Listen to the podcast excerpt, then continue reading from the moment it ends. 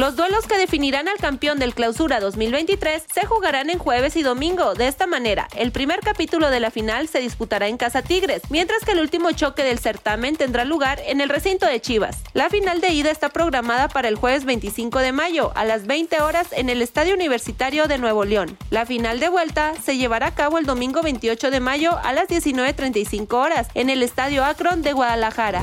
Diputados del PRI demandaron la comparecencia de la titular de la Comisión Nacional de Cultura Física y Deporte, Ana Gabriela Guevara, para que explique la falta de apoyos a deportistas. El diputado Alan Castellanos indicó que la funcionaria federal debe explicar por qué muchos deportistas de alto rendimiento se quedaron sin recursos y apoyos para acudir a competencias internacionales. El secretario de la Comisión del Deporte de San Lázaro, Brasil Acosta, aseveró que no hay claridad en qué se están gastando los 2.534 millones de pesos que se destinan a la Y subrayó que la Comisión del Deporte de San Lázaro no ha llamado a una reunión para pronunciarse por lo sucedido con el equipo de nado sincronizado que representó a México en Egipto y que, pese a no haber contado con apoyo de la CONADE, obtuvo medallas de oro para el país.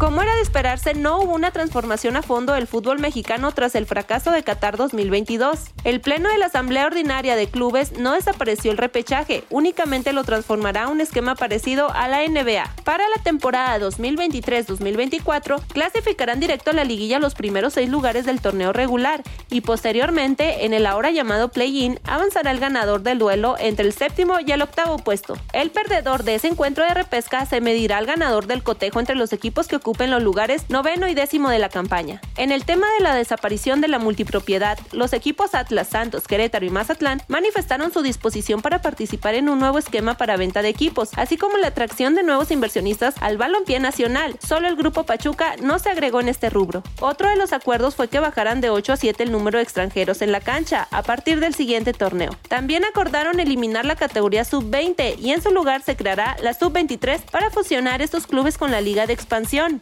A partir de la temporada 2025-2026 desaparecerá el subsidio para la expansión y acordaron que mientras no existan cuatro clubes certificados al inicio de una temporada, no podrá haber ascenso. Está usted bien informado. Sucesos Coahuila. Síguenos en Spotify, Amazon Music, Apple Podcast, Google Podcast, YouTube, Facebook, Twitter e Instagram.